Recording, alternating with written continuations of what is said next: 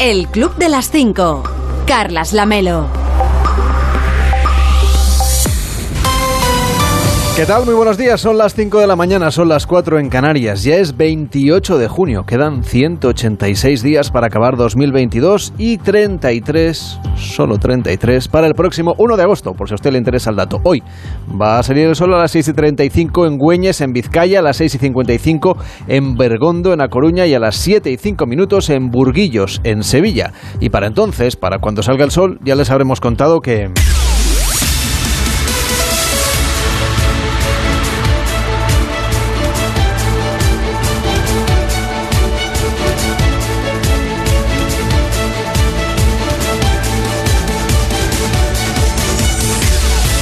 les habremos contado que a lo largo del día de hoy van a llegar a nuestro país los 40 líderes mundiales que van a participar del miércoles y el jueves en la cumbre de la OTAN que se va a celebrar en la capital de España. Elena, bueno, ¿cómo estás? Muy buenos días. Muy buenos días, Carlas. A eso de las tres y media de esta tarde está previsto que aterrice en la base aérea de Torrejón una de las visitas más esperadas, que es la del presidente de los Estados Unidos, Joe Biden. Le va a recibir allí en esa base aérea el rey Felipe VI y luego a las 4 de la tarde se va a reunir en la Moncloa con el presidente Pedro Sánchez. Es la primera reunión de Biden con Sánchez. En vísperas de que empiece la cumbre, hoy se va a producir además otra reunión destacada. El secretario general de la OTAN, Stoltenberg, se va a reunir aquí en Madrid con el presidente turco Erdogan, con la primera ministra de Suecia, Anderson, y con el presidente de Finlandia, Ninisto. Es un último intento de Stoltenberg por convencer a Ankara de que levante su veto a la adhesión de estos dos países. Sobre su posible entrada en la OTAN ha hablado el expresidente ruso Medvedev, por cierto, ha advertido a Suecia y a Finlandia de que si entran finalmente en la alianza, que se anden con ojo, porque Rusia va a tener que reforzar sus fronteras y eso implica que podría poner cerca de sus territorios sistemas de misiles de corto alcance. Ayer Stoltenberg confirmó que Rusia es ya la mayor amenaza para la seguridad de los aliados.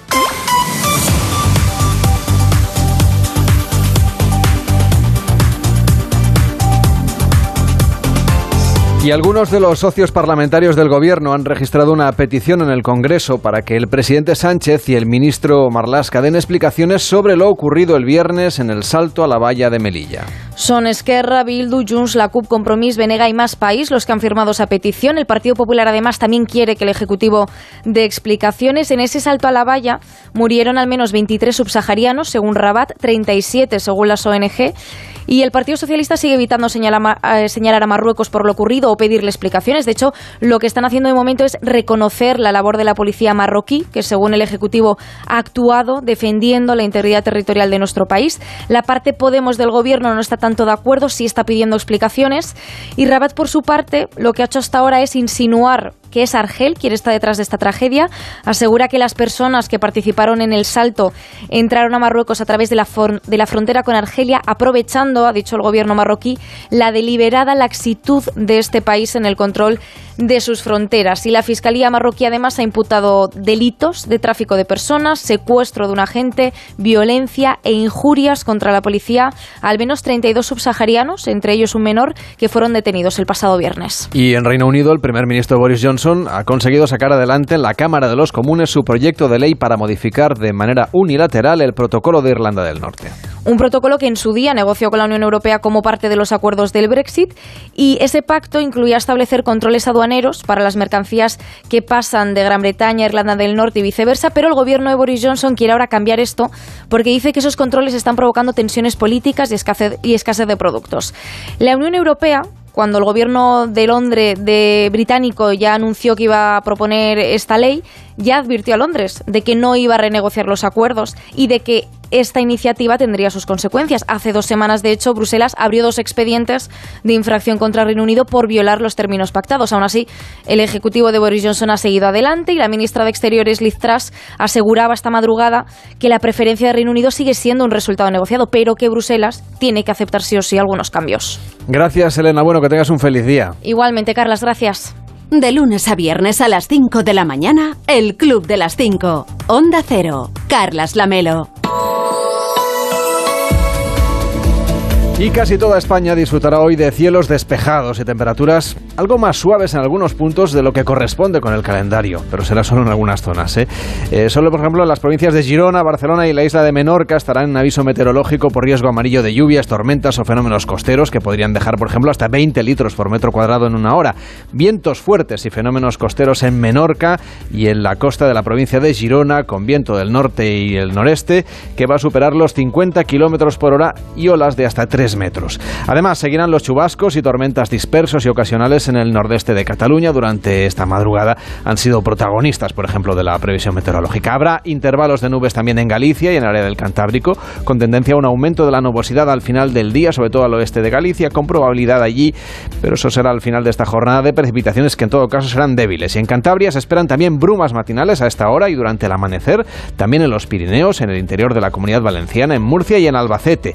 Al final de la jornada también puede haber alguna bruma o niebla en el área del estrecho. Las temperaturas máximas van a subir en la mayor parte de la península, aunque en algunas zonas, como decíamos, bajarán, por ejemplo, en el litoral andaluz, en el litoral de Murcia y de forma más notable en el litoral de Málaga.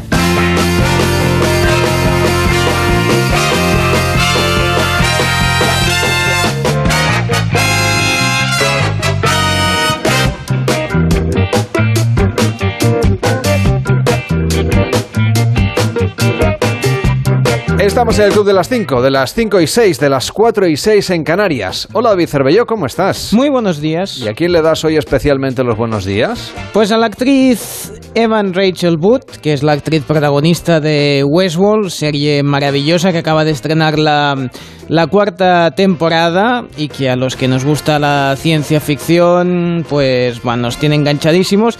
De esos capítulos que cuando lo terminas tienes que volver a verlo para terminar de entender todo lo que ha pasado.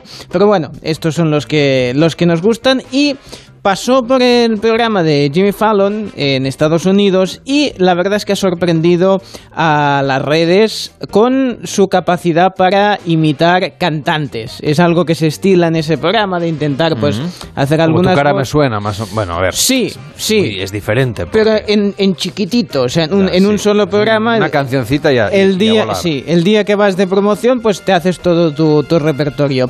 Empezamos uh, con la imitación de, de Van Rachel de Madonna.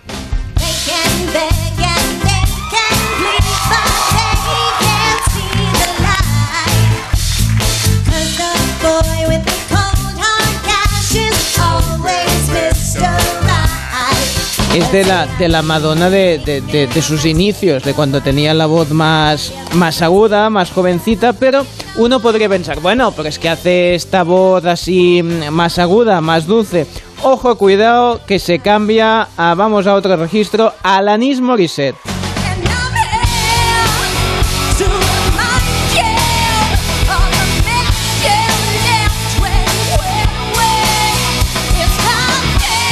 No es nada fácil, la clava y además esta canción para cantarla a ese tono cuidadín, ¿eh? Oye, ¿qué pasa, David, si va un, no sé, un escritor Sí. o un actor, una actriz a este programa Pues mejor que no cante. y no canta bien? Mejor que no cante. En todo caso, Porque que uno se puede tome... ser un actor estupendo y cantar fatal. Sí, en todo caso, lo digo porque si te Un pasa... político. No, bueno, o, o si vas tú, por ejemplo, que ya sé que lo de cantar, Yo- pues no... pues no, a mí no me invitarías. Entonces, en ese día te pides un café con, un, con el anís Morissette. Vale, es el, el Gracias, primer Esther chiste malo de- del día, intentaré no hacer muchos más. Vamos a terminar con la última interpretación, en este caso, Janis Joplin.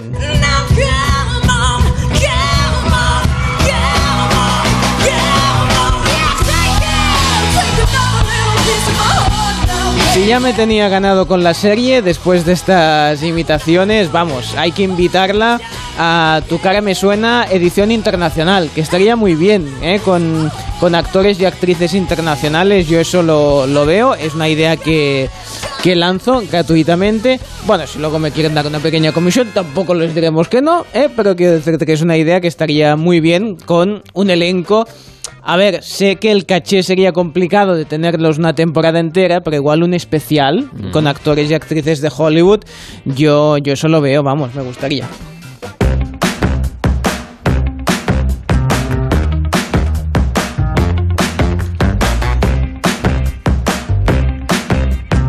Irías a contar chistes, por ejemplo, al programa de Jimmy Fallon? Bueno, a mí me encantaría ir al programa de Jimmy Fallon, evidentemente, pero a, a contar chistes, a cantar, a imitar lo que hiciese falta. Vamos. Yo, yo tengo que- te confieso que he ido a aplaudir. Ah, bueno, Desde sido- la platea, Está bien, está bien, pero bueno. Bueno, ¿tú a quién le das hoy también especialmente los buenos días? Pues vamos a ver, eh, a una mujer que mm, se ha dado cuenta que había estado enviando fotografías, además fotografías, vamos a llamar, comprometidas a una dirección de correo equivocada.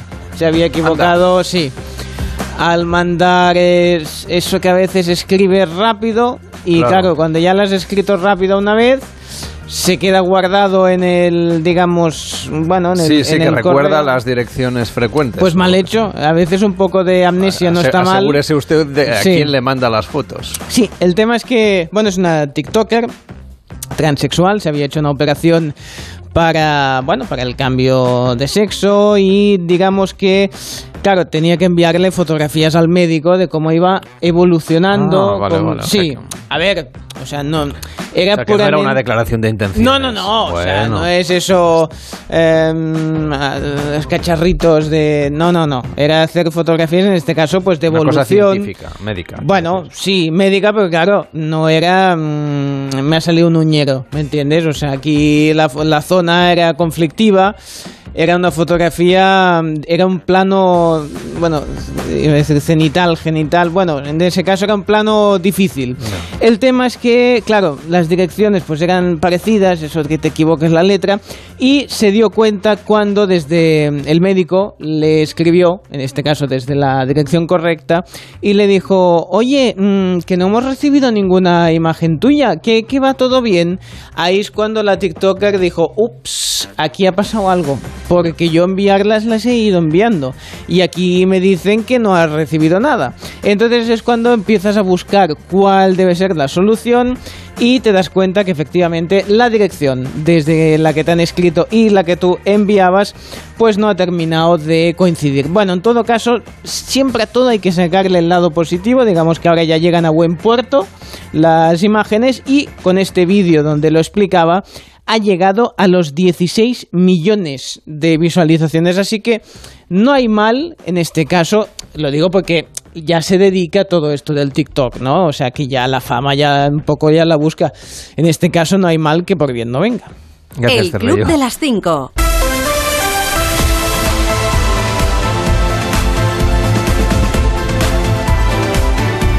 En deportes, partido espectacular ayer de Carlos Alcaraz en Wimbledon. Hoy todos pendientes de Rafa Nadal. Ana Rodríguez, buenos días. ¿Qué tal, Carlas? Espectacular inicio de la Armada Española en Wimbledon con Carlos Alcaraz a la cabeza. El murciano en un partido épico derrotó a Struff en cinco sets y más de cuatro horas de juego. De épica también tiró Davidovich para dejar fuera a Urkat, el número 10 del mundo, en el quinto y definitivo sets. Las malas noticias, las derrotas de Andújar, de Ramos, de Verdasco y la más dolorosa, la de Pablo Carreño, que se tuvo que retirar por una lesión. Hoy a las 4, turno para Rafa Nadal, debuta en la central ante el argentino Cerundolo. También en el día de hoy se estrenan Feliciano López, Bautista, Carballés, Pedro Martínez y en el cuadro femenino Badosa o Garbiñe Muguruza. En fútbol, el Barça sigue pendiente de la renovación del francés Dembélé, no son muy optimistas en el club blaugrana. En el Atlético de Madrid, su presidente Enrique Cerezo confirma que el club necesita vender jugadores por valor de 40 millones antes del jueves, antes de dos días. Y José Lu fue presentado como nuevo jugador del el ex delantero del Alavés, firma con el cuadro perico para las próximas tres temporadas. En fútbol femenino, el seleccionador Jorge Vilda dio la lista de 23 convocadas para la Eurocopa, con la ausencia de Amayur, la delantera de la Real, como principal sorpresa. Y en fútbol femenino también, debut con victoria de la selección sub-19 en el europeo, 3-1 ante Italia.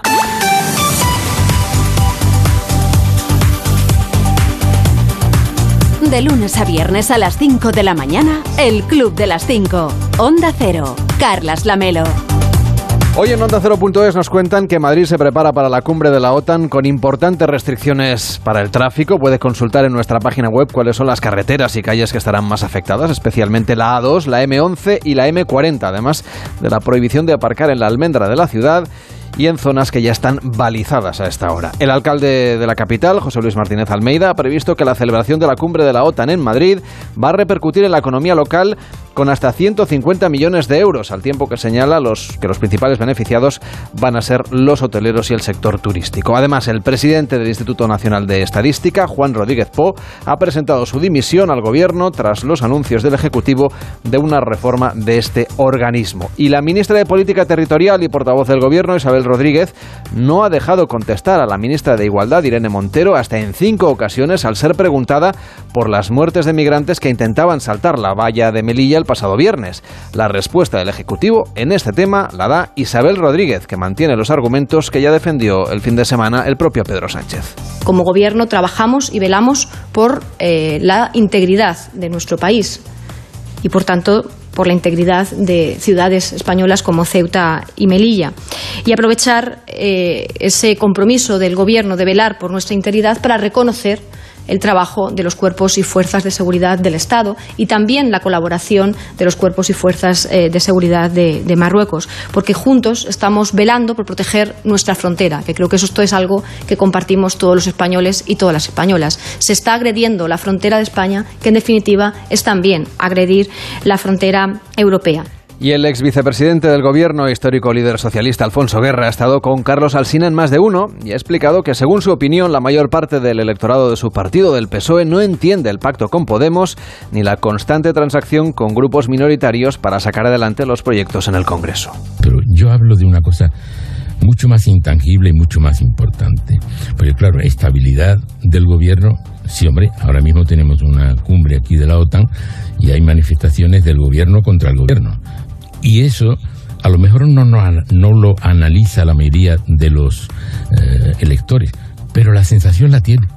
La sensación de un gobierno contra, un, contra su propio gobierno, eso, aunque no, lo, no sean muy conscientes de lo que significa, la sensación de que esto no es, que esto no va, eso lo tiene la gente. Y, y ese, de esa estabilidad no tenemos nada. El hecho de que en cada situación las autoridades nacionalistas de Cataluña estén bombardeando, incluso con insultos al gobierno, y no pasa nada, porque hay necesidad de que voten ese, ese grupo. Todo eso no es estabilidad. Todo eso es precariedad. Alfonso Guerra también dejó clara en más de uno su opinión sobre Yolanda Díaz. Miren, yo he visto un vídeo que me pasaron de la señora Díaz hablando de la patria y la matria, y me he quedado de piedra. Digo, ¿y esta persona quiere liderar algo en España? No, esto es un bluff. Seguimos repasando lo que nos cuentan en Onda 0.es. La líder de Ciudadanos, Inés Arrimadas, ha anunciado que deja su cargo a disposición del partido y confirma que habrá una refundación de Ciudadanos, pero finalmente descarta dimitir. Esta decisión viene dada una semana después de las elecciones en Andalucía, en la que la formación ha quedado fuera del Parlamento. Y yo he puesto mi cargo a disposición de la Ejecutiva Permanente de mi partido. Todos pues, me han pedido que sigamos fuertes impulsando este proceso de refundación y también toda mi Ejecutiva Permanente ha puesto su cargo a disposición de la Ejecutiva Nacional del partido. Entre las dos opciones no ha habido duda. Todos creemos que la primera opción no es la correcta. La primera opción es la fácil, la primera opción es la sencilla, la primera opción es la cómoda, pero no es la correcta. Así que, con el acuerdo de la Ejecutiva Nacional del partido, proponemos el impulso de una refundación profunda del partido que pueda volver a ilusionar y a conectar con esos españoles que sabemos que siguen estando ahí, que sabemos que siguen queriendo un partido que represente lo que nosotros queremos, pero que sin duda alguna tienen que volver a sentir que Ciudadanos o el partido sea un partido útil. En nuestra página web también puede leer las claves de la nueva ley trans. El cambio de sexo se podrá realizar a partir de los 12 años, ya no habrá que presentar informes médicos y el proceso no requerirá de tutelas médicas o legales. La ley prohíbe además las llamadas terapias de conversión. Mientras tanto, el juez encargado del registro civil de Ourense ha concedido el cambio de sexo a un niño de 8 años en cuya partida de nacimiento estaba inscrito como mujer. El juez valora la suficiente madurez y su situación estable de transexualidad. En nuestra página web también le explican cómo puede solicitar la ayuda de 200 euros que ha prometido el gobierno y además puede valorar si a usted le corresponden. Tiene toda la información en ondacero.es. Allí también le explican que Rusia ha entrado en suspensión de pagos por primera vez en 100 años al pasar el periodo de gracia para el abono de cerca de 100 millones de dólares en concepto de intereses de su deuda soberana, según ha explicado la agencia Bloomberg. El secretario de prensa del Kremlin, Dmitry Peskov, niega la suspensión de pagos de su deuda y culpa a Occidente. Estas acusaciones sobre el incumplimiento del pago por parte de Rusia carece de toda legalidad. Rusia realizó los pagos de bonos requeridos en moneda en mayo. El hecho de que hayan sido bloqueados por Euroclear y no hayan llegado a los destinatarios no es nuestro problema. En este caso no hay ninguna razón para llamar a esta situación un impago. En el campo de batalla, Rusia ha atacado con misiles un centro comercial de la localidad de Kremenchuk, en el centro de Ucrania. Las autoridades del país aseguran que en el complejo había más de mil personas. Según datos de esta madrugada, han muerto 16 personas y al menos 59 están heridas. De nuevo en nuestro país, los transportistas de mercancías han decidido no convocar una huelga de momento tras reunirse con el Ministerio de Transporte. Esperan tener un proyecto de ley antes del 30 de junio, esto es dentro de dos días. En nuestra página web también destacan que Barcelona será la sede del Mobile World Congress al menos hasta el año 2030. Los detalles de este acuerdo se van a dar a conocer el próximo 20 de julio. Además, leemos que Rosalén será la pregonera de la Feria de Albacete, que se va a celebrar la primera semana de septiembre, y podemos escuchar a la carta Julia en la Onda, en esta ocasión con Mari Carmen Juan, entrevistando a Gemma Galdón, analista de políticas públicas y presidenta del estudio del algoritmo laboral que ha impulsado el gobierno. Lo que nos encargaron hace ya más de un año fue apoyarles en la comprensión de cuál era el impacto de estas tecnologías, de la inteligencia artificial y los algoritmos en el mundo del trabajo para empezar a hacer políticas públicas proactivas de defensa de derechos y asegurarnos que no ocurra una cosa que estamos viendo que ocurre en muchos sectores, que es que tenemos derechos consolidados en el mundo offline que no se están traduciendo ah, ni siendo aplicados en el mundo online. Entonces, en el mundo laboral se ha hablado mucho de los riders y de las grandes plataformas que trabajan con nuestros datos, pues am- Amazon, Globo, etcétera, pero la verdad es que los algoritmos están en muchos otros lugares, ¿no? Eso, muchas grandes empresas de mm, que contratan a mucha gente, a su proceso de, contratación ya tiene un apoyo algorítmico muy importante. Estamos viendo incluso procesos de entrevista de candidatos donde se están utilizando algoritmos de reconocimiento facial.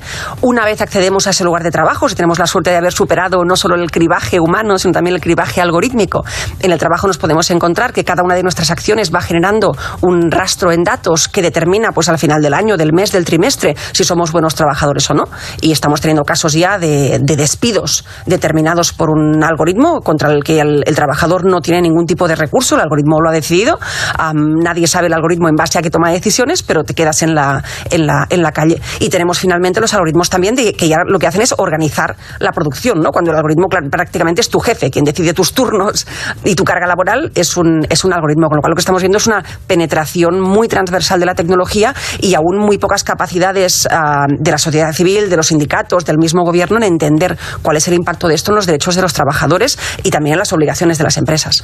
Esta comisión de estudio de las repercusiones laborales de los algoritmos la preside usted, eh, Gemma Galdón, que es una, es una experta en análisis especializado en vigilancia, en impacto social y legal y ético de la tecnología y muchas más cosas, que tiene un larguísimo currículum. ¿Y quién más la integra esta comisión?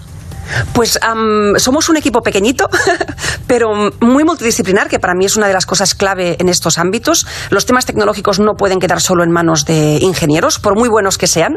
Al final les pedimos constantemente a los ingenieros que codifiquen un mundo que muchas veces no entienden, con lo cual para mí era importante que, la, que la comisión fuera muy multidisciplinar, con lo cual tenemos a un ingeniero, pero también tenemos a tres personas que vienen del ámbito del derecho laboral y yo mismo que vengo del ámbito de las políticas tecnológicas. Queríamos esa transversalidad para, para poder abordar esos retos y para poder, sobre todo, generar herramientas prácticas. Una cosa que nos ocurre en temas tecnológicos es que ya llevamos muchos años hablando de principios. ¿Qué es lo que nos preocupa? Pues nos preocupa que la tecnología ah, no tenga un poder por encima del que queremos que tenga. Nos preocupa que la tecnología discrimine. Nos preocupa que la tecnología no sea transparente. Ya hemos definido los principios. Lo que no tenemos son las prácticas. ¿Cómo hacemos que una pieza de tecnología, un algoritmo sea transparente? ¿Qué significa ser transparente? ¿Qué significa no discriminar? ¿Quién valida si se discrimina o no? Y en más de uno, Josemi Rodríguez Sieiro comentaba el papel de la reina en la cumbre de la OTAN. Yo que tú me quedaba en Vigo, sinceramente. O sus señoras. O sus señoras o señores, depende de lo que cada uno tenga. No digo claro, las porque- señoras de los señores Sí, o los pues eso, señores o de los las señores señoras. de las señoras o los los van a señores de los señores o Da- eh, me pregunto, o sea, la reina va a acompañar a las mujeres de los mandatarios. Sí, o a los hombres, depende de lo que cada uno. O sea, si es Yo a los mandataria. hombres, ¿no? A los la- hombres. La reina se va a ocupar de las parejas de los mandatarios, digamos. Mandataria. Hombres y mujeres. Hombres y mujeres, sí, sí, lo que sea. Mm, De ahí puede surgir algo. Sí, y entonces ahí se los lleva pues a ver lo mismo que lo mismo una roce, asociación. Ese que- roce, ese roce entre tanta gente. ¿Qué? Ese roce entre tanta gente ¿Qué puede levantar pasiones, fíjate bien lo que te digo. ¿Tú crees? Ah, sí, sí, sí. O al revés, igual, igual coinciden que no se pueden ver. Imagínate el de no sé dónde con la de no sé dónde, en fin, qué mona eres, qué mona estás, qué bien. No sabes cómo me trata mi marido de fatal, o la otra o el otro que le dice, bueno, es que ella tiene un carácter horrible. Y oye, ya veremos el resultado. Lo que pasa es que se nos escaparán esas noticias porque seguiremos envueltos en el tema rocito, ese tema vomitivo que estamos hoy escuchando ahora todo el rato, ¿no? Pero es así, cuidado con esas cosas, porque esas cosas, tanto, ¿qué vienen a hacer? ¿Qué vienen a hacer las parejas aquí? ¿Qué vienen a hacer? Estos vienen a pasar una temporada, unos días fenomenal, vienen a, a- a ser regalados, agasajados y, y- y nada más. Estos no vienen a trabajar, pero si al, al final trabajan cuatro horas, ya lo he visto. Mm. Dos horas por la mañana, una hora y media por la tarde, entre llegan, hablan, se sientan, no sé qué, no sé cuántos, se levantan y se van. Y- pero se van a una cena. Se van a otra cena, se van al Museo del Prado, se van al Palacio Real. Sí, sí, sí. Javier Ruiz Taboada, Onda Cero Casa, buenos y días. nosotros venga a enseñar cuberterías y vajillas. Pero Taboada ha decidido atrincherarse en casa y no salir durante los No, si yo también lo voy a hacer mañana, yo creo. Hablaré con Marisol a ver qué me dice. Puede escucharlo a la carta siempre que usted quiera, por supuesto, en onda0.es y en nuestra aplicación porque ahí lo tienen disponible pues, para que cuando a usted mejor le convenga pues pueda volver a escuchar o escuchar por primera vez la entrevista, la sección, el espacio que usted quiera. Sí, usted no tiene ningún podcast, ¿no, señor Vidente? No, yo de Pues ya está no. tardando, ¿eh? No, Todo el mundo porque- tiene podcast ya. Ya lo sé, lo que pasa es que yo no, pod- podcast no, no, no necesito porque ya eh, tengo mi canal 24 horas, eh, yo entro a través de la, de la Ouija, de- del televisor, de la radio, del portero automático, eh, de cualquier sitio me pueden sintonizar y si no me cuelo en su programa, que Ay, para ay, eso ay. ¿Y qué es lo que nos ha traído hoy? Pues mira, le iba a contar una, una cosa, pero le voy a comentar otra, porque muy me he, dado- he estado escuchando atentamente. No, le iba a hablar del incienso, pero ya le hablaré otro día, porque me, le he estado escuchando eh, de que ya debuta Rafael de Nadal.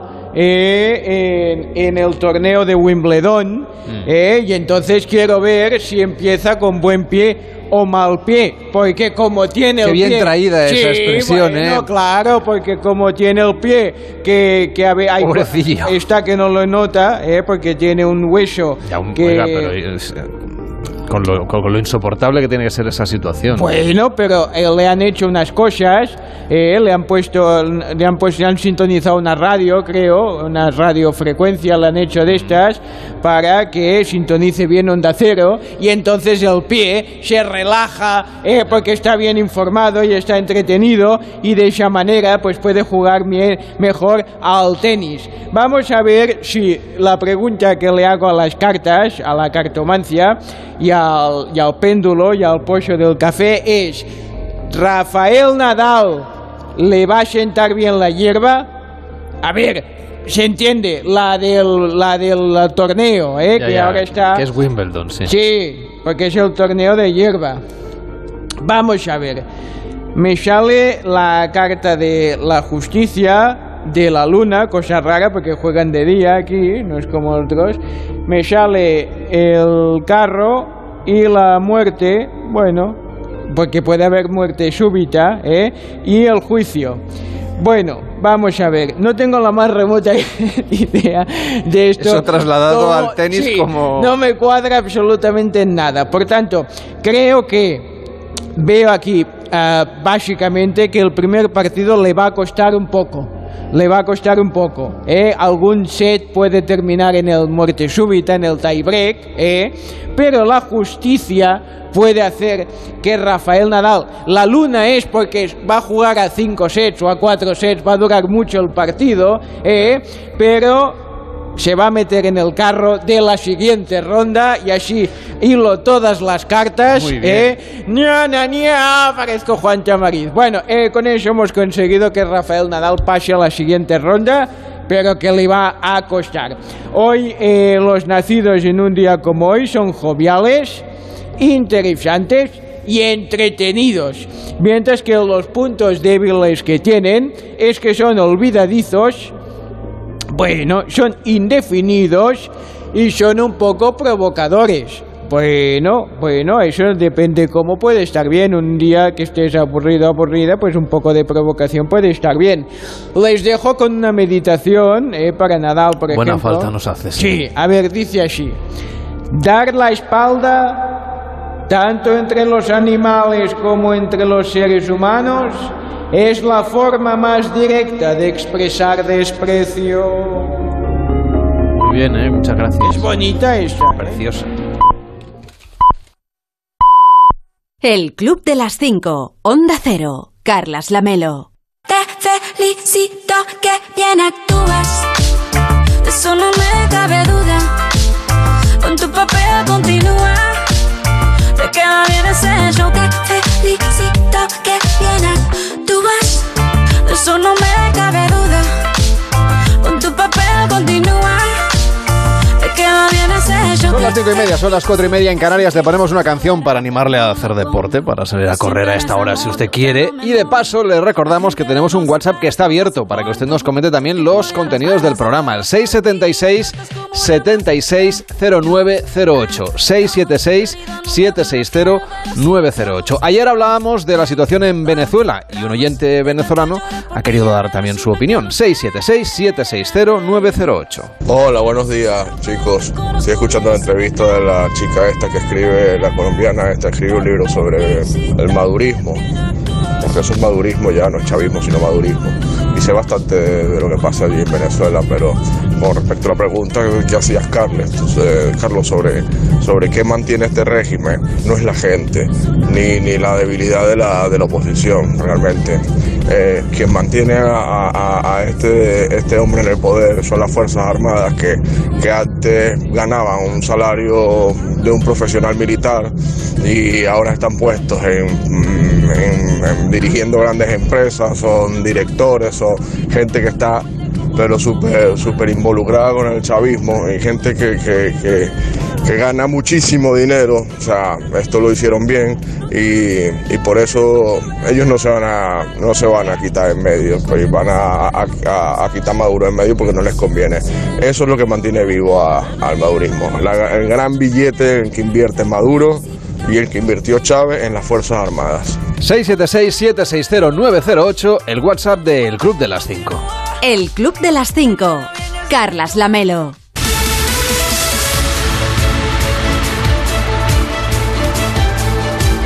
Y en 30 minutos empieza más de uno en Onda Cero con Carlos Alsina, hoy explicando que el gobierno de Marruecos acusa al de Argelia de infiltrar a milicianos para conducir a los inmigrantes de origen subsahariano hasta la valla de Melilla. Juan Carlos Vélez, ¿cómo estás? Buenos días. ¿Qué tal? Buenos días. Rabat acusa a Argel de dejación en el control de sus fronteras con Marruecos, califica a los inmigrantes de atacantes y subraya que el asedio repelido por los agentes de la Gendarmería fue de extrema violencia. El sector PSOE del gobierno insiste en culpar a las mafias de tráfico de personas y en identificar el salto como un ataque a la integridad territorial de nuestro país, mientras el sector Podemos reacciona cuatro días después y registra una petición en el Congreso para investigar lo sucedido el viernes, que no es sino la muerte de 30 personas en el lado marroquí de la valla al intervenir esa policía marroquí. La oposición y también los socios del gobierno reclaman al presidente explicaciones. En, como decíamos, en menos de media hora empieza más de uno en Onda Cero a partir de las 6 de la mañana, que es lo que nos vais a contar, Juan Carlos. ¿Sabes qué tienen en común em, tribus eh, como los esquimales, los masáis, los indios sioux y los mayas, por ejemplo?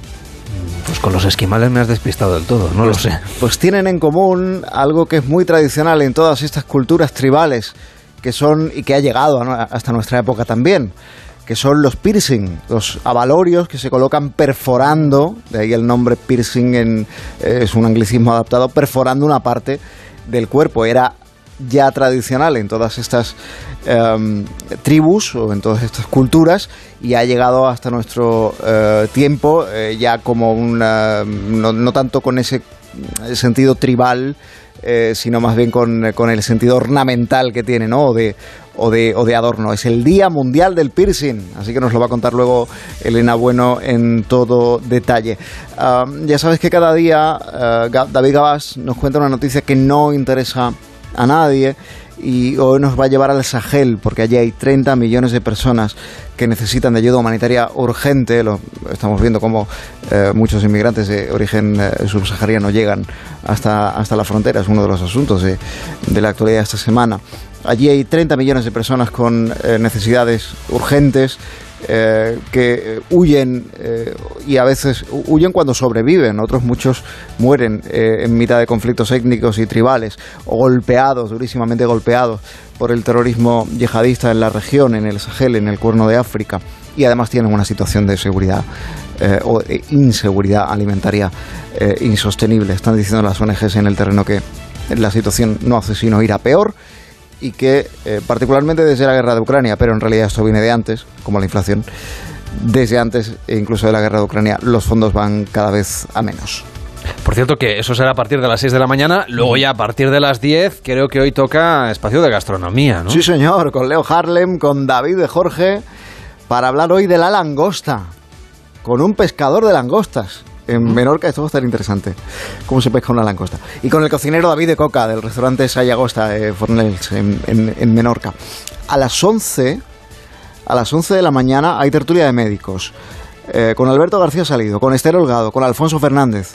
Eh, y vamos a hablar de algo muy propio de esta época, del sudor, que en el caso de, algunas, de algunos pacientes es excesivo, genera problemas como el olor, genera problemas derivados también en, la epidermis, en la, en la piel, eh, no solo pasa en verano, les pasa a muchos de ellos en, multitud de situaciones y durante todo el año, pero particularmente cuando aprieta el calor. Y también propio de estas fechas, algo de lo que vamos a hablar después, el peligro de las zambullidas en las piscinas en, plena en plena temporada ya de piscinas en todas partes, eh, no solo, también de ríos, en, en las pozas, por ejemplo. Y vamos a hablar con Ángel Gil, que es el jefe del servicio de rehabilitación del Hospital Nacional de Parapléjicos en Toledo, que es, que es eh, centro de absoluta referencia eh, europea, pero te diría incluso mundial. En, eh, en, cuanto a lesiones medulares y precisamente con Yolanda Ruiz. Yolanda Ruiz es la vicepresidenta de la Asociación de Personas con Lesión Medular. Ella con 14 años se quedó parapléjica por una zambullida.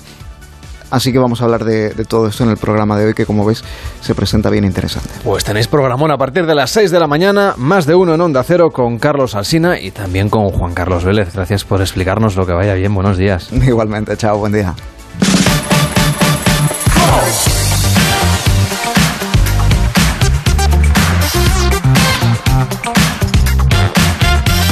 Estamos en el club de las 5, de las 5 y 37, de las 4.37 en Canarias. Y además de escuchar la radio, pues usted puede escuchar la televisión porque se la resumimos aquí por si usted ayer pues no vio la televisión en el prime time, pues aquí Cervello lo hizo por usted y, mm. y, también por mí. Sí. Y nos lo resume. Bien, pues empezamos por el hormiguero con un chef de excepción como es Dani García. Contaba cosas muy interesantes de los datos que recopilan es más que fundamental, ¿no? Y utilizamos el dato sobre todo para, para, eso, para estudiar a la gente que viene, claro, que viene al restaurante, ¿no? Toda esta cosa de, por, ejemplo, en lo que haces de delivery sí que usáis, cuando nosotros vamos dejando los datos en las cookies, claro. en, en los deliveries, Ahí hay más. La, la, gran familia del Mediterráneo, por ejemplo, ahí usáis los datos de qué quiere la gente, no En la gran familia, sobre todo, sabemos lo que, lo que más gusta, a qué hora gusta, cuándo funciona más una cosa, cuánto menos. Sobre todo los gustos de los clientes, ¿no? Que es, que ¿Y a qué hora?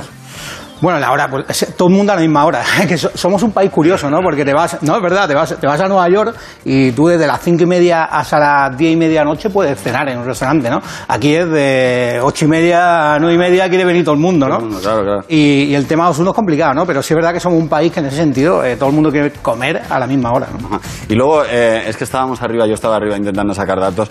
El orden en el que cuando tú abres la carta están los platos tiene ponemos siempre lo más barato al principio, ¿no? pero, eso es una cuestión psicológica y, y o sea, la verdad que, que, es psicológica y que tiene mucho sentido común, ¿no? Utilizamos sobre todo un poco el, dato, pero luego la intuición y luego el sentido común, ¿no? O sea, qué es lo que la gente quiere ver, qué es lo que la gente quiere pedir. Cuando necesitamos que se pide un plato, pues le ponemos un nombre más bonito. Que necesitamos porque nos gusta leer la carta, pues a lo mejor el nombre es, más feo porque no queremos que se pida tanto, ¿no? O sea, no... Porque, complica la operativa. Vale, si el nombre es más feo, se pide menos. Se pide menos, sí, sí, sí. Y eso lo, de alguna forma lo diriges lo, dirigimos en un, en, un departamento que se llama bueno, de Business Intelligence, BI, ¿no? Un poco en el, en el restaurante, ¿no? Hay que, o sea, que estamos en otro, o sea, queremos llevar un poco lo que es la restauración a otro, a otro nivel, ¿no? Sí, sí. Madre mía, Business Intelligence. Business Intelligence. O sea, que se... ponernos al día. Totalmente, totalmente. O sea, ¿Quién lleva el Business Intelligence aquí en el programa? Bueno, mm, Intelligence poca hay en este... Lo que podemos. Sí, igual Business un poco más con el tema de las monedas, pero Intelligence aquí nos falta, nos falta. Pues mira, dejamos el hormiguero pero no la cocina, porque anoche en Masterchef tenían para juzgar los platos a alguien muy especial, muy misterioso. Pues son nada más y nada menos que cuatro de los inspectores que otorgan los soles Repsol a los mejores restaurantes y cocineros. Oh my God. Son personas que hacen su trabajo desde el anonimato así que no vamos a ver sus rostros ni los vamos a presentar por sus nombres. ¿En serio? Pero sí escucharéis sus comentarios de los que seguro que vais a aprender mucho.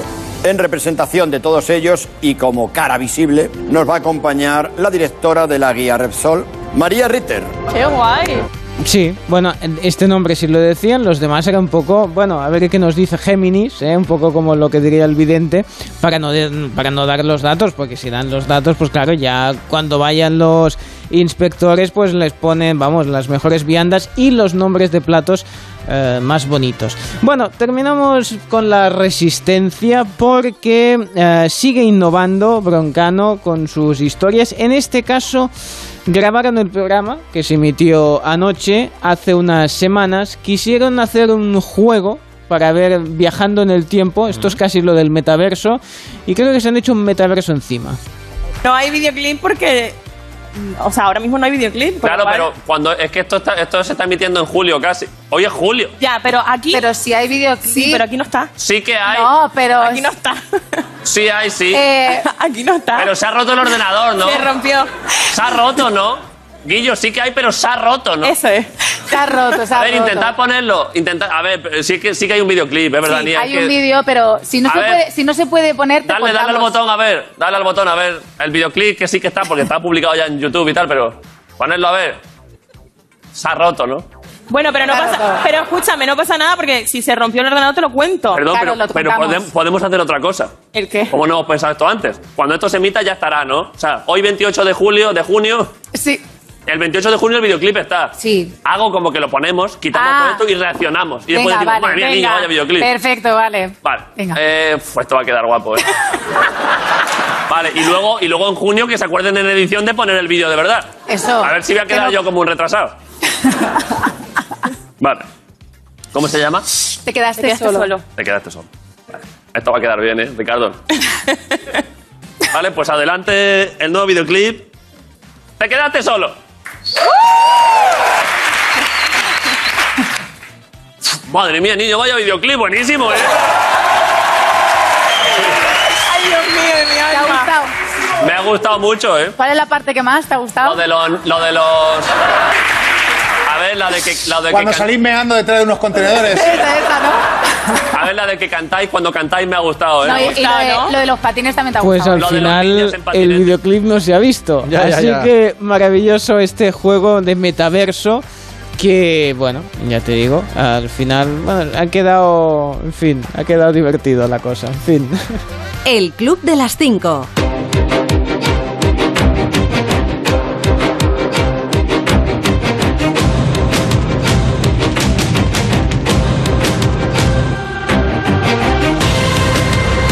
Estamos el club de las 5, de las 5.43, de las 4.43 en Canarias. El gobierno rebajará el IVA de la electricidad del 10 al 5%, se lo venimos contando, es una de las medidas que se recogen en el segundo paquete de medidas de lucha contra la inflación y nos preguntamos aquí si se va a notar y de qué manera, pues en la economía de su casa, vamos, en las economías domésticas. Máximo Cermeli es profesor de economía de Deusto Business School. ¿Qué tal? Muy buenos días. Buenos días, Carles. El ciudadano está un poco reticente, digamos, a hacerse grandes expectativas porque después de aquello de, de ponerle coto al gas, que en principio iba a bajar la factura, luego en realidad la ha bajado en el plano hipotético, es decir, si nos comparamos con lo que deberíamos haber pagado si no estuviese en marcha esta medida. Pero a efectos prácticos, en la factura de momento todavía no se nota. ¿Puede ocurrir algo parecido con el IVA? Pues realmente, ahora mismo el IVA ha bajado del 10 al 5, hemos tenido un nuevo impuesto reducidos y esto podríamos decir que es una medida que de alguna forma es un parche o un alivio, ¿no? Que, viene a ayudar los, los hogares en este momento. Lo decía el propio comisario económico Pablo Gentiloni eh, este fin de semana, decía que no es una solución especialmente efectiva, pero que alivia, ¿no? Es decir, eh, es más de un año que sufrimos y vimos el, mm, básicamente todo el pasado 2021 una reducción del IVA y sufrimos el precio de, de lo que es el precio de la luz, ¿no? Sufrimos el, todo el, recargo en el precio de la luz y podemos decir que de alguna forma esta medida viene a aliviar, viene a ayudar a los consumidores, no solo los consumidores, es decir, los hogares, sino que también las empresas, porque no nos tenemos que olvidar que son un eje estratégico de nuestra economía y hay muchas empresas, sobre todo el sector eh, intensivo en electricidad, que vienen sufriendo la factura de la luz durante el último año. O sea que es más posible que en realidad a quien beneficie sean las grandes compañías que son los que gastan más, más cantidad de kilovatios hora, más que a los ciudadanos. Sí, podríamos decir que de alguna forma, eh, ahora mismo, como la vez pasada, la reducción, bueno, realmente eh, solo se, se, suma, es decir, se ofrece a los que tienen una potencia contratada de hasta 10 kilowatt No son las grandes, grandes empresas, pero, por ejemplo, cuando hablamos de pymes, eso sí que es un gran alivio para estas empresas. Aún así, repito, eh, el gran, la gran bajada fue del 21 al 10. De ahora del 10 al 5 la reducción es menor. Pero, sin embargo, en el momento en que realmente lo del precio del tope del gas no está funcionando bien por una serie de factores meteorológicos y sobre todo hasta que no se baje el IVA también en el gas, porque nos tenemos que olvidar que en el gas todavía el IVA está al 21% y no se ha reducido y el gas es un eje estratégico de, esta factura de la luz, podemos decir que de alguna forma eh, está representando un alivio sobre todo para las pymes y para los hogares con menos recursos económicos. Ahora, lo de la bajada del precio del gas es probable que sean uno de los siguientes cartuchos que tienen en mano el gobierno para poder reducir todavía más, es decir, tener más elementos para poder seguir reduciendo la factura de la luz. Y entiende usted que eso sí sería eficaz. Claro, porque realmente ahora mismo lo que vemos es que lo que se está ofreciendo en el mercado de las eléctricas es la introducción en la generación de electricidad del ciclo combinado. Es decir, se está utilizando mucho más el gas que antes debido, repito, también a factores climatológicos que se están dando y sobre todo, pues eh, en este momento es importante que el gas es un eje estratégico para la producción energética y el gas es además el que está sufriendo todas las grandes presiones en el ámbito internacional por parte de Rusia, del conflicto y en general, ¿no? lo que es la geoeconomía en este momento del mundo. Más allá de esta cuestión del gas que todavía no ha sido aprobada y tampoco nos consta que se esté debatiendo, ¿cuándo cree usted que salvaremos esta parte meteorológica y podremos realmente empezar a notar los ciudadanos que baja la factura del consumo de electricidad? Es probable que empezaremos a ver estos efectos después del verano, porque va a ser un verano muy seco, muy cálido. De hecho, ya hemos visto olas de calor llegar en momentos tempranos, ¿no? Es decir, normalmente estas olas de calor se producían en julio y agosto y ahora parece que estas olas se van adelantando y van a seguir. Va a, seguir, va a ser un verano muy caluroso. Entonces vamos a tener un problema con la factura de la luz. Es decir, en general el verano siempre suelen, suelen encender muchos eh, los aire acondicionados, como nos recordaban otras personas a lo largo de este año, ¿no? como Borrell, como Draghi, hablando de consumir menos gas, de encender menos la, el aire acondicionado. Pues esto lo vamos a seguir sufriendo en verano. Pero sin embargo, esperemos que vaya a haber un poco de alivio a la vuelta de vacaciones, es decir, con la refrescarse de las temperaturas. El otoño, si va a ser caliente por un tema, por ejemplo, salarial y de tema de inflación, y otros factores económicos, esperemos que sea menos cálido en el ámbito de, del consumo de, generación de, aire. En esta ocasión se plantea una bajada de impuestos que, sin embargo, probablemente tampoco suponga un no sé un, gran gasto o una gran reducción de ingresos por parte del Estado, puesto que claro que la electricidad estaba tan cara que ya se estaba recaudando muchísimo más que antes, digamos, de esta subida y esta escalada de precios. Eso, sí, esta medida tendrá un coste aproximado, se suele estimar, bueno, hay diferentes estimaciones por parte del gobierno y luego por parte de Gesta, ¿no? que es el, eh, los técnicos, los técnicos del Ministerio de Hacienda, que será aproximadamente de unos 600 millones de euros por trimestre. Hablamos de 2.400 millones anuales. Claro es que como el precio también de lo que se está negociando, en este caso que se está ofreciendo, que es la luz, también sube el impuesto del IVA, que es proporcional al coste final, permite al Estado recaudar más. Por ende, pues realmente el coste no es tan fuerte, es decir, el coste que tiene que asumir las arcas públicas no es tan fuerte debido a que se está incrementando el coste también de la electricidad, ¿no? De alguna forma podríamos decir que es una medida que viene a aliviar mucho los hogares y que se suma a otras medidas que se han puesto en marcha, ¿no? Por ejemplo, el tema de los cheques o la reducción de los costes de transporte y que viene a poner eh, de una forma algunos parches, pero es importante que, el gobierno también vaya reflexionando, y en esto creo que es un tema no solo del gobierno español, sino que en general de los gobiernos europeos, eh, de una menor dependencia del gas. Esto es el tema del futuro, es decir, hablar de cómo desmarcarse de esta dependencia fuerte que tenemos los países europeos del gas, ruso y no solo. Se reduce también el coste de los abonos de transporte. Esto dependerá en algunos casos de la voluntad que tengan los ayuntamientos y las comunidades autónomas y cómo negocien quién va a pagar lo que, lo que se bonifica en este caso. Pero claro, empezar a aplicarse en septiembre, que tiene su lógica porque es cuando vuelve la dinámica laboral. Pero en principio está aprobado hasta diciembre, o sea que tampoco va a ser durante tanto tiempo. Sí, pero sabemos que hay medidas que si luego se ve que funcionan es probable que se vayan siguiendo incorporando. Por ejemplo, la bajada del IVA, no nos tenemos que olvidar que se empezó a poner en marcha en septiembre y ya estamos a casi un año y seguimos ahí. Parecía que era una medida transitoria, pero ahí se ha quedado. ¿no? Entonces es probable que, así como estábamos comentando con el IVA reducido del 21 al 10, que incluso ahora se ha reducido todavía más, pues parece que va a pasar lo mismo o que seguramente pasará con el bono de transporte, es decir, que de momento estaría de septiembre a diciembre, pero es probable que se prorrogue. Así como incluso se podrían reforzar algunas medidas que están en marcha, hemos visto con la luz, pero es probable que en el sector del transporte también se sumen otros otros factores. No se están hablando, pero de momento, pero en cuanto también el sector de transportistas vuelva a ponerse en marcha, es decir, vuelva a subir un poco la voz, es probable que otras medidas, como por ejemplo ayudas específicas al sector del transporte, pues también se replanteen o se pongan encima de la mesa. ¿Y puede España soportar ese descenso de los ingresos por un lado y ese incremento de los gastos por otro cuando hay que controlar el déficit público? pues de alguna forma son medidas de momento sostenibles. Claro, esto dependerá de cuánto se vaya a alargar el conflicto y de cuánto se vaya a alargar esta tendencia de crecimiento de los precios. Es decir, todo apunta a que 2023 vayamos a entrar en una ralentización barra recesión en todas las economías, no solo en Estados Unidos, sino que en el mundo. Entonces, esto de alguna forma aliviará las tensiones inflacionistas. No digo que sea una buena solución, porque eso también creará otros problemas, pero de alguna forma pues sí que hará más sostenible, por ejemplo, el tema de, las, eh, de los costes energéticos. Eh, eso a de un menor crecimiento, a de un crecimiento de las desigualdades internamente, por la que el gobierno tendrá que aliviar o de alguna forma poner encima de la mesa otro dinero. Y un tema interesante, yo creo que ahí, es realmente el tema del encarecimiento del coste de financiación. Entonces, sí que estas medidas de momento son sostenibles, pero según vayan incrementándose estas medidas o según vaya incrementándose el coste de financiarlo, es decir, el coste del tipo de interés que subirá durante el mes de julio en adelante, pues esto de alguna forma hará que habrá que pensar de forma muy oportuna las medidas que se vayan a poner encima de la mesa. Porque alguna medida adicional que se pudiera tomar para incentivar la economía y de alguna manera evitar tanto como sea posible caer en recesión en el año que va a empezar.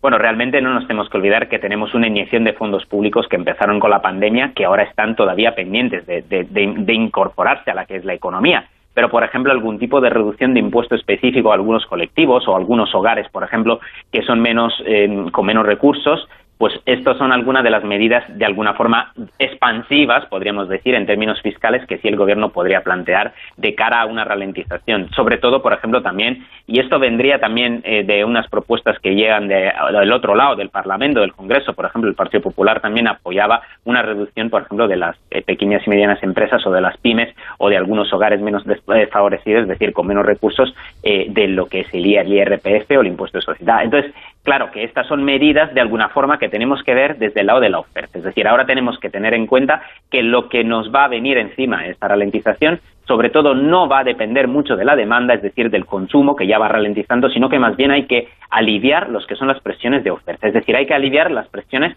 costes de producción, por ejemplo, para las empresas y, eh, pues en muchos casos, lo que son los costes propios de las materias primas.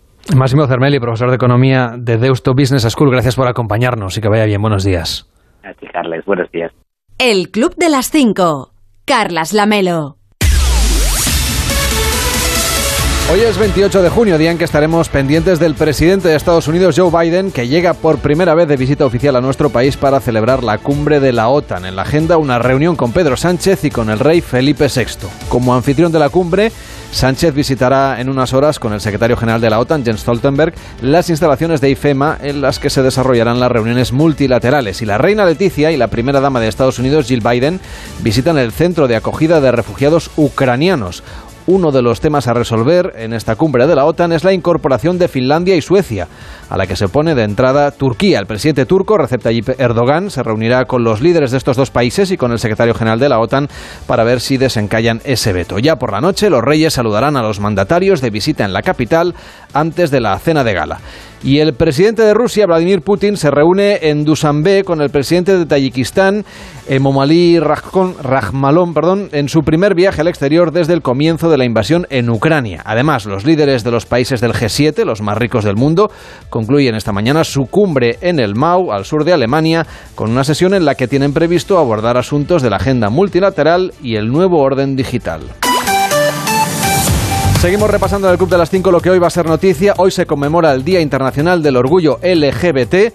Además, el Pleno del Congreso debate una proposición no de ley del Partido Popular que es eh, relativa a la destitución de la directora del CNI y el cumplimiento de las obligaciones de transparencia del Gobierno. Además, la Asociación Plataforma en Defensa de las Víctimas Albia 0455, el tren que se accidentó en Santiago de Compostela, recordemos, en 2013, que recordemos dejó un balance de 80 pasajeros muertos y un centenar y medio de heridos.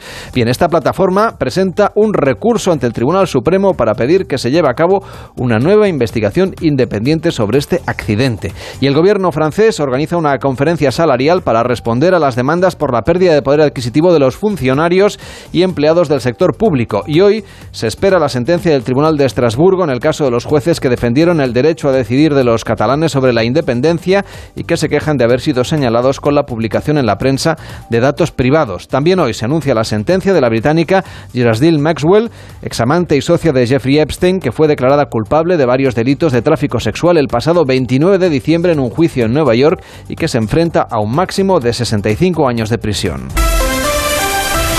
En deporte seguimos pendientes de todo lo que pasa en el torneo de Wimbledon. La agenda deportiva del día nos la resume Ana Rodríguez. Buenos días. Hola Carlas, muy buenos días. Además, día especial el de hoy porque debuta Rafa Nadal en Wimbledon, en la hierba de Londres. Lo hará ante el argentino Cerundolo sobre las 4 de la tarde. Y también hoy turno para más españoles, para Feliciano López, para Zapata, para Carballés, Pedro Martínez y Bautista. Y en el cuadro femenino también se estrenan Paula Badosa, Garbiñe Muguruza o Sara Sorribes. En la jornada de ayer, Carlos Alcaraz se impuso en más de 4 horas y 5 sets al alemán Struff. También en 5 sets, Davidovich se cargó al número 10 del mundo, al polaco Hurkat, y contar otra victoria, la de Jaume Munar. Por el contrario, derrotas de Verdasco, de Ramos, de Andújar y la más dolorosa, la de Pablo Carreño, que se tuvo que retirar lesionado. En fútbol, el Barça sigue pendiente de la renovación de Dembélé, nuevas reuniones y el club no es optimista con la continuidad del francés y también del futuro de Frenkie de Jong y su posible traspaso al Manchester United. Ayer, el ex entrenador del Barça, Ronald Koeman, en TV3,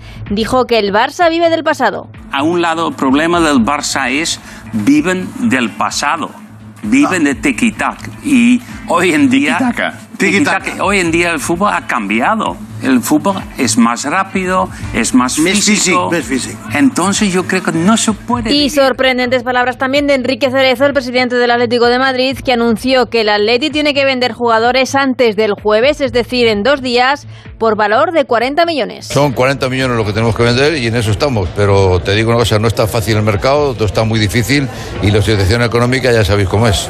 Por lo demás, lo más destacado del día de ayer en el mercado de fichajes, la llegada de José Lu al español, el de delantero es del Alavés, ficha para las próximas tres temporadas. Además, Jorge Vilda, el seleccionador femenino, ayer dio la lista de 23 convocadas para la Eurocopa femenina, donde destacan la ausencia de Amayur, delantera de la Real Sociedad, y la presencia de la jovencísima Salma Parayuelo del Villarreal. Y apunta también una cita importante para el día de hoy, porque a las 4, cuartos de final del Mundial de Waterpolo, la selección femenina se mide a Estados Unidos.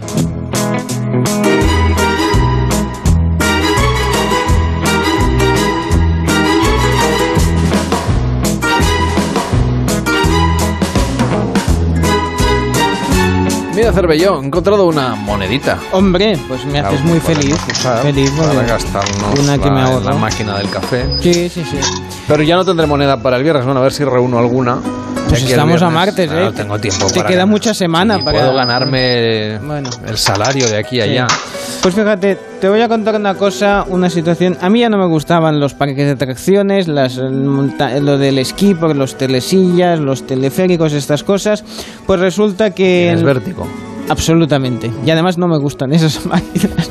Total, que en India. del infierno. Sí, exactamente. ¿Qué necesidad hay de estar colgado? Pues en India, eh, concretamente en Parvanu, que ya el propio nombre es Parvanu, Parvanu, ya ves ahí que algo no va a ir bien. Pues el tema es que se ha quedado, eh, 11 personas se quedaron atrapadas en un teleférico a 75 metros de altura. Una horita. Una horita, una horita larga, ¿eh? estuvieron ahí colgados, colgado en y la- tus y las manos. vistas preciosas que tienes. Precioso, ves todo Parwanú ahí, una- unas montañas, unos valles, una maravilla.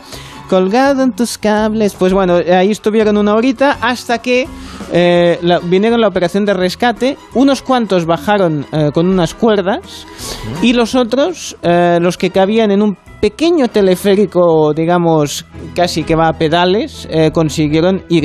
Están todos bien, ¿eh? Ahora, a mí me pasa esto, vamos, y no, ya te voy a decir no vuelvo, no, es que ya no voy, con lo cual no me va a pasar. Así que bueno, cuidado. El máximo riesgo que corres al día es hacer fotocopias. Bueno, al- mm, ya ni, ni eso, ni eso no me gustan. Cuídate mucho, Cervello. Hasta mañana. Empieza más de uno en Onda Cero con Carlos Alsina.